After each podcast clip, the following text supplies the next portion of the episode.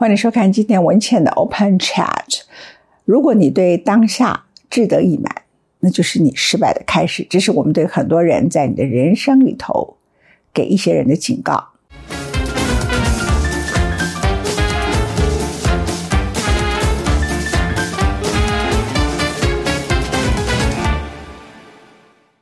所有的人在他的事业里头不进则退。我们今天的题目来谈。台湾的台积电，台湾的半导体，还会是未来十年之后今天所拥有的龙头老大的地位吗？回答这个问题之前，我们应该先来看一下全世界现在最重要的大趋势，就是 AI 晶片。台积电目前并不是 AI 晶片的领导者，AI 晶片的领导者是 NVIDIA 黄仁勋。AMD 这几家公司，那他们把订单有一部分给了台积电啊，那他给了台积电以后，台积电就是有它的成长。所以，可是真正有爆发力的是 NVIDIA。那 NVIDIA 这个晶片呢，是已经到了一个临界点吗？错了，它是 just the beginning。黄仁勋在最近就说，我们现在所处的是在 AI 热潮的。第一阶段，马上这个 GPU 的成长呢，他们就称为叫 GPU，这个市场会非常的快，会有机器人型的出现。那这个早就对我来说不算稀奇。我从二零一五年的时候，当时我在主持文献的世界之宝，我在中天电视台，我就率领了团队，我们一年花了一百万美金，讲错了，一百万台币啊，讲话太快了，一百万台币呢，就在美国呢，就是访问麻省理工学院。那时候我们刚开始是在时代基金会，台湾时代基金会非常有远见，他把台积电啊，把广达，把好几家公司结合起来，然后在 MIT 进行产学合作。所以为什么广达现在变成股王？为什么台积电它这个不断不断的进步，它在 AI 方面可以接到了 AI 的晶片的生产？很大的原因都跟他们早在十年之前，在时代基金会，也是我的老师徐小坡所领导的时代基金会里头，他们跟 MIT 麻省理工学院建立一个很深的关系。那他们就投钱的时刻呢，就希望他们进行 R&D 啊。那麻省理工学院本身跟他们之间就是一种产学的合作。那这种产学的合作呢，麻省理工学院是没有第二个比麻省理工更强的。那第第三个可能没有第二个，那第三个就可能是 Stanford 的中心。那中国大陆现在也被认为是很快的一个起飞者。那很受瞩目的人是李开复，这很特别。现在全世界啊，台湾居然没有一家 AI 公司是最强的。可是全世界最强的几家公司呢？NVIDIA 黄仁勋啊，这个 AMD 这个是苏姿峰，在第三个超维哈，这个是梁先生。第四个，我刚才讲的，呃，这个第四家呢，大家认为说也是很强的，呃，AI 公司里头呢，它也通都是李开复，就是中国大陆最强，就是也都是从都同都是从跟台湾有关系的。要不然就是他的父母亲是台湾出生，然后搬到美国去。像李开复是在台湾长大，后来就搬到美国去。他是美国 Carnegie Mellon 训练出来的中国大陆，这是一个世界上非常有趣的现象，就全部都跟台湾有关，可是没有一家公司是在台湾。那这是一个问题啊，这是一个问题。没有一家公司在台湾，这代表什么？你没有 AI 人才，所以设在台湾不是优势，它必须设在美国。包括李开复，他觉得他设在北京，为什么？因为中国大陆有足够的计算机的人才，那他们呢，整个国家跟各种创投都愿意投资，有这个眼光了解。那现在中国的经济陷入很大的困境，房地产、地方政府的财政危机，这外界讨论都很多。他不到三到五年的时间里头，他不太可能把这个泡沫处理掉，能够处理掉就是阿弥陀佛。可是同一个时间，习近平在上礼拜下令，就是全国举国央企所有的国有事业、国营事业或者央企等等，全部投入 AI。那民间的企业也投入 AI，这举国 AI。我以前就发现，在这个部分呢，之前是互联网，它不是 AI 啊，这跟 AI 没有关系。可是光是准备 AI 或是互联网这件事情，它做的比台湾好太多了。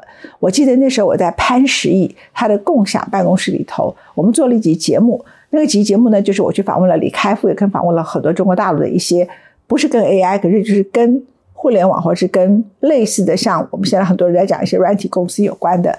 比较接近互联网这种高端的一些公司，我们进行了访问。访问完以后呢，我就到了潘石屹，当时他还有在中国时候，还还没逃到美国去。他在这个呃北京的时候，我觉得他的办共享办公室里头就做了一个节目。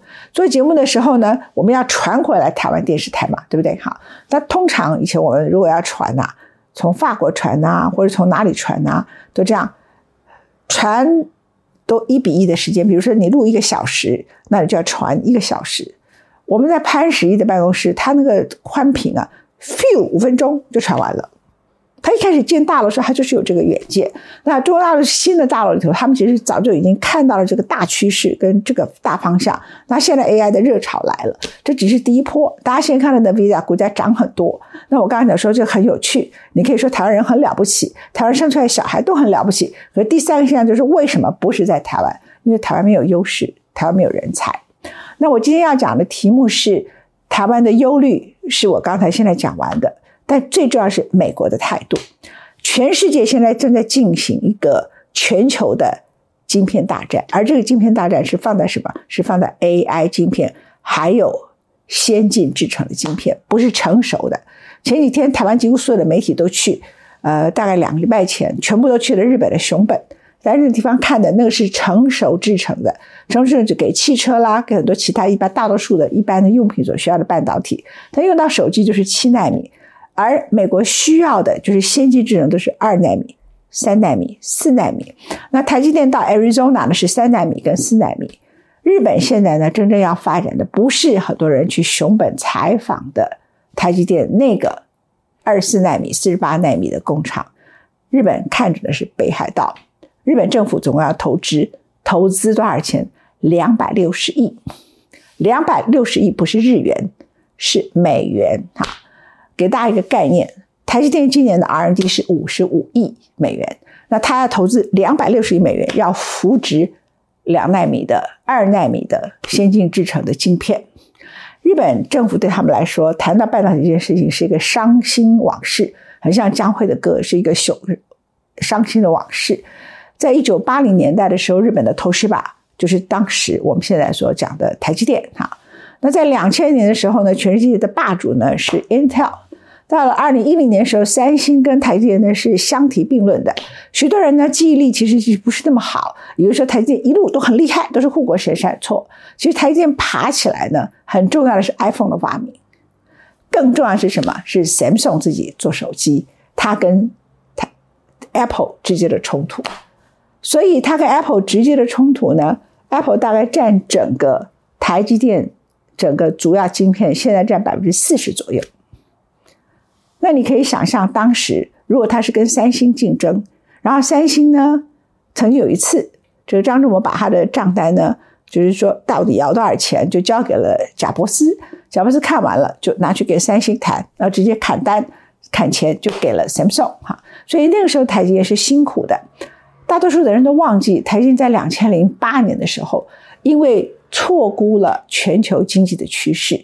两千零七年发生了次贷危机，两千零八年发生了金融海啸，所以因为这个错估导致台积电呢有百亿的亏损，亏损啊，因为它库存太多，它没有想到需求量变那么低，所以它库存太多有百亿的亏损，因此进行了裁员。裁员之后呢，在两千零九年的旧历过年的时候，天气很冷，他们的员工呢就到台积电董董事长张忠谋的家里头去拉布条抗争。那他的董事长的夫人张淑芬呢？这方面是本来就出身工研院的公关部门，她不想让她的丈夫受到这样的屈辱，而裁员的呢是当时的 CEO 哈，就是当时的执行长，并不是张什么本人。他那时候已经把 CEO 先交出去了，所以后来又回归 CEO，他就自己去买了豆浆，一大早买一些早餐，然后跟他们说：“你们辛苦了。”所以等张志谋醒过来，穿着睡衣，就是他在吵什么骂什么时候，他就说：“你放心，我把事情大概都处理好了。”后来张忠谋就自己回国，就回到台积电以后，自己重掌兵符，然后一个一个自己出去谈订单。那时候对他来讲呢，就是是一个很辛苦的一场战争。那这个是我最佩服张忠谋的一刻，因为过去呢，台积电呢刚开始他从美国回来的时候，台湾大概落后全世界，他告诉我是 three decades，就三十年。那时候是工研院，可是工研院呢，如果没有蒋经国。没有当时呃，像孙运璇他们在立法院当行政院长时候，全面的说服这些立法委员，那些立法委员当时国会没有全面改选呐，他说你成立一个工研院，花那么多钱，结果我们立委不能监督他，不同意嘛，甚至他们这个我看那个杨爱丽写的传记里头，在立法院里头都是拍桌子吵的，就孙运璇就一个一个一个说服，所以这个法案可以通过，成立了工研院。那成立的时候的过程当中，太多人有功劳了。费华有功劳，潘文渊有功劳啊，当时的国科会主委有功劳。所以等张荣回来，一九八五年的时候，工业已经成立了十二年，而前面的奔波所有的过程呢，都已经大势已定。最后等到一九八七年的时候，他已经要成立的时刻，资金不足，蒋经国用尽各种方法筹措了资金。一九八八年，蒋经国走了。我要讲的是说，如果蒋经国啊，他早走一年，台积可能没有钱哈。不过张忠谋在那个时刻接下来台积电是一个很落后全世界的一个台积电。如果没有他的眼光，台积电可能也会犯错。比如说，他曾经私下有一次告诉我说，某某人，我就不讲了，他并不了解这种半导体。虽然这个人呢在台湾的声望很高啊，他就说他呢。根本不了解半导体这个行业里头，你要成立就要成立一个世界级规模的，否则一场金融海啸的或者金融风暴的风吹草动，你就会倒掉。所以他就要求一个很大规模的。蒋经国同意了他，拍板接受了他的意见，接受了张志谋的意见。那要成立在新竹还是成立在桃园，也在蒋经国面前辩论。一个就是说我要成立在桃园，这是孙运璇；然后说要成立在新竹，这个是当时的徐仁修，就是国科会主委。为什么成立在新竹呢？靠近人才，当地有交大，有清大。为什么要成立在桃园？因为靠近当时的机场，中正机场，那时候还叫中正机场。蒋经国靠近人才重要，靠近机场不重要，所以就有了新竹科学园区。这是过去那一整段历史啊。那这些历史里头的过程当中呢，张忠谋都没有参与。等到他参与的时候呢，就是有一定的规模，可是也在他的 advice 里头没有犯错，可是技术落后的很厉害。那那个时候，Intel 就开始想要外包，所以 Intel 呢虽然没有投资台积电，台积电那时候唯一投资的外资呢是飞利浦，荷兰的飞利浦，因为荷兰觉得哦，我这整个国家呢，通除了飞利浦这些做电器之外，没有产业，郁金香这个太可怕了，所以他们就准备发展半导体产业。当时准备发展半导体产业主要是荷兰，那荷兰就做最高端的光刻机，现在我们都知道的 a s p o 然后他就投资了台积电，所以那时候最大的外资是飞利浦。可是 Intel 呢？当时本来张某去拜访他们，就 Intel 没有投资。虽然没有投资，还是对台积电有兴趣，所以他就是看了台积电，就帮助了台积电，慢慢的就转型成一个国际型的一个工厂规模。大概到了一九九零年代开始，台积电变成就越来越国际化，开始可以接一些单子啊。那整个所有的发展到两千年的时候就很不错，这个是张志谋真的很大的功劳。可是到了。两千零八年，我真的最佩服张忠谋，说是这个时刻，就是说，你公司是这个状况，然后你年龄也到一个年龄，他老骥伏枥。我当时在新竹科学园区到了台电去拜访他们的时刻，他啊那个年龄啊，亲自自己见客户，跟客户自己就是开视讯会议，那你跟美国的时间都倒过来啊，所以他早上也上班。晚上也上班，他的夫人呢就二话不说，本来在台北呢准备退休，装好了一个漂漂亮亮房子，很舒服的，就搬到新竹去。那他们就在那个地方，等于是什么？你不能说叫卧薪尝胆，因为日子没有那么苦到那个程度。可是从对一个年纪其实已经不小的，而且身体也不是完全没有疾病，然后也不是说哎一切行动都很自如的人，他当然大体上健康是很不错，但绝对到一个年龄的时候八十几岁了嘛。所以，就一定程度来讲，就是非常奔波。对一个八十岁的人来讲是很累的，他还是扛起来了。就台阶给他救起来了，就是运气来了。为什么？Samsung 居然自己笨到去发展他的手机，于是他的手机就跟 Apple 呢就开始打架，Apple 就怀疑说，哎，你偷我的专利，所以因此在这个状况里头呢，他就开始把所有的订单都给了台积电，所以台积电作为我们讲的说护国神山呐，或者说它的这个这个光荣时期，到现在算起来，其实不过就是十多年的光景，就是十多年，大家都以为说好像是从它成立那天就是如此，不是如此的啊。那既然过去曾经有过投石把最强，他出了错垮了；有个 Intel 出了最强，就 Intel 自己判断错误，贾伯斯叫他帮他代工这个 Macintosh，哎，电脑他不要，叫他代工手机他看不上，他不知道世界已经走向移动时代了，他错过这个时机，他就永久错过了。这 Intel，所以 Intel 曾经是巨无霸，在两千年的时候。在二零一零年，他已经不是了，所以永远不要觉得你一定是 number one。啊，回到我今天要讲的主题，日本投资两百六十亿美金，我不愿意再做过去那个失败的投资吧。他投资吧是因为他偷了 IBM 的技术，被美国逮到了，然后日本政府就投写下了二十年不发展半导体的投降条款。哈，那日本现在就是重振，那他的理由就是说，避免地缘政治，事实上他就是要重回半导体大国的一个角色。美国更是，今天的主题是美国，美国更是，美国一方面呢叫台积电签三纳米跟四纳米，那四纳米要建厂呢，当地的工厂呢当然盖得很慢，那谁都知道美国工人，美国工人呢就是一天只上班几个小时，然后他上班。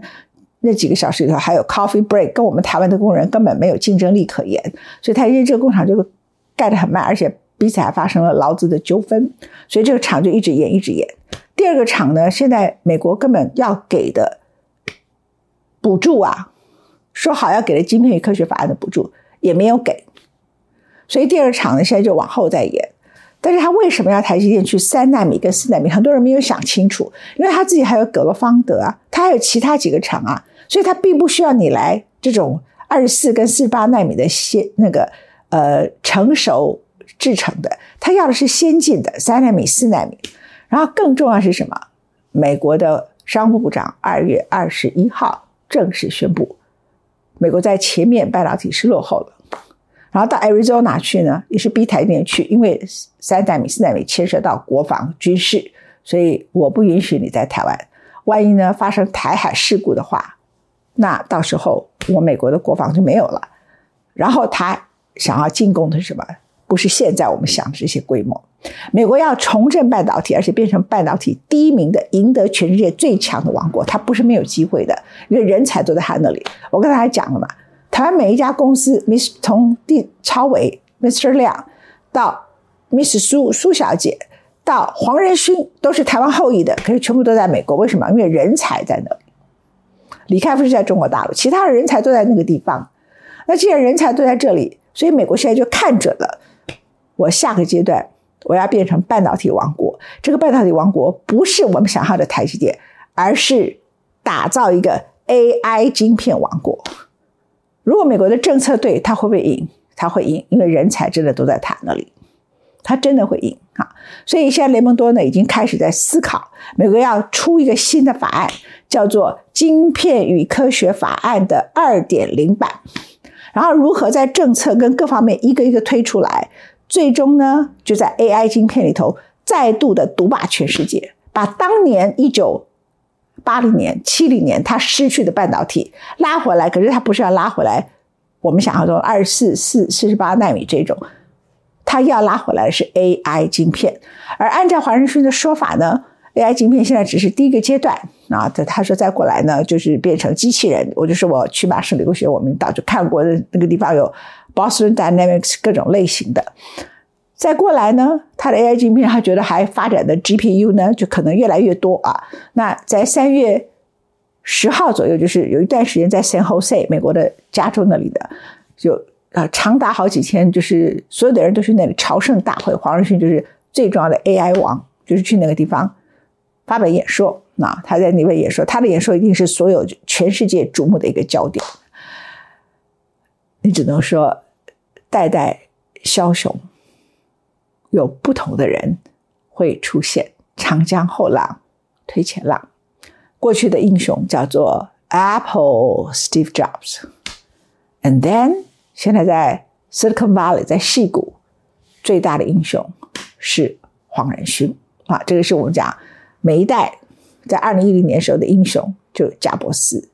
然后呢，到了二零二零年之后，尤其是进入二零二四年，新的英雄出现了，那个人物叫做黄仁勋。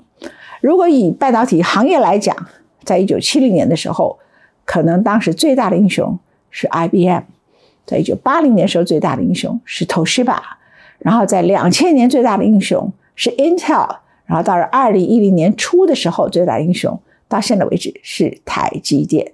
但这个故事将来一定会有其他的公司挑战台积电。张总也到了一个年龄，他的接班人是不是这么出色？而 AI 晶片呢，已经取代了传统，他们只是作为 AI 晶片的代工者。那 Sam Altman 是另外一个黄仁勋的挑战者，所以呢，他会不会是下一个挑战黄仁勋的人？就另外一个长江后浪推前浪，我不知道哈。那他聚集了七兆美元，这很惊人的钱，等于是全世界 GDP 的百分之十的钱。黄仁勋说根本不需要那么多钱。然后认为呢，这是一个错误的一个政策，但是我们就来看所有的各种不同的发展。但是这里头最重要一件事情，不只是企业跟企业之间，第一个是我在提醒大家，没有永远的赢家，人也一样，企业也一样，国家也一样。但是美国的政府注意到，它不是停留在现在的半导体的竞争，他知道美国半导体人才不足。